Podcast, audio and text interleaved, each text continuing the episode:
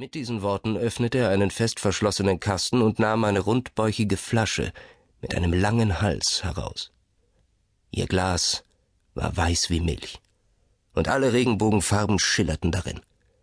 Im Inneren bewegte sich undeutlich etwas wie Schatten und Feuer. Da ist die Flasche, sagte der Mann.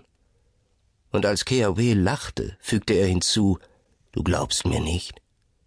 Versuch es doch selber. Sieh, ob du sie zerschlagen kannst. Keawe nahm die Flasche und schlug sie so oft auf den Fußboden, bis er müde war. Aber die Flasche hüpfte auf dem Boden umher wie ein Kinderball und nahm keinen Schaden. Das ist eine seltsame Sache, sagte Keawe. Denn wenn man sie anfasst und ansieht, so möchte man meinen, sie sei aus Glas. Sie ist auch aus Glas, entgegnete der Mann und seufzte noch bekümmerter als vorher. Aber ihr Glas wurde gehärtet in den Flammen der Hölle. Der Schatten, der sich darin bewegt, ist ein Kobold.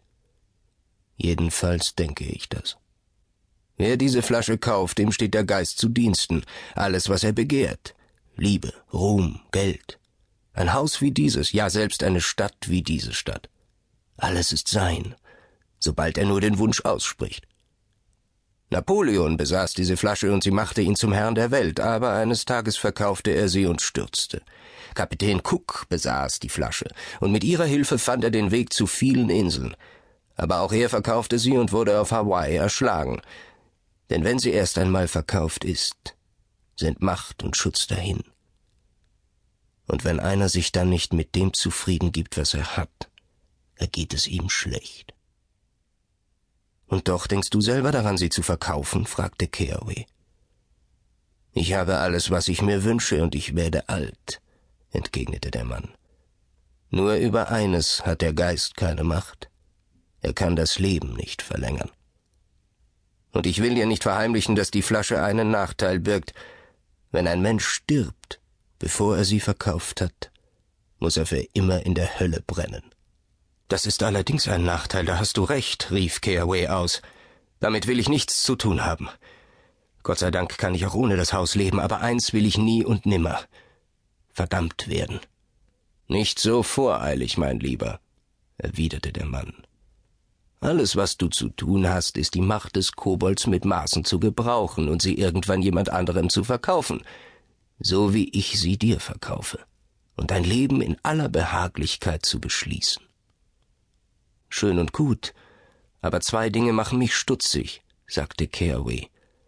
Erstens, dass du die ganze Zeit seufzest wie ein verliebtes Mädchen und zweitens, dass du die Flasche für so wenig Geld verkaufst.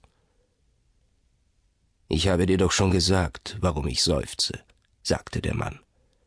Ich fürchte, dass meine Gesundheit angegriffen ist und wie du selber sagst, sterben und vom Teufel geholt werden ist für jeden schlimm. Und warum ich sie so billig verkaufe? Ich musste erklären, dass es mit der Flasche eine besondere Bewandtnis hat. Vor langer Zeit, als der Teufel sie auf die Erde brachte, war sie unermesslich teuer. Und zuerst kaufte sie der Priester Johannes für viele Millionen Dollar. Sie kann aber nur zu einem niedrigeren Preis verkauft werden. Wenn du sie für genauso viel verkaufst, wie du selber dafür bezahlt hast, kommt sie zu dir zurück wie eine Brieftaube. Darum ist der Preis im Laufe der Jahrhunderte immerzu gesunken, und heute ist die Flasche erstaunlich billig.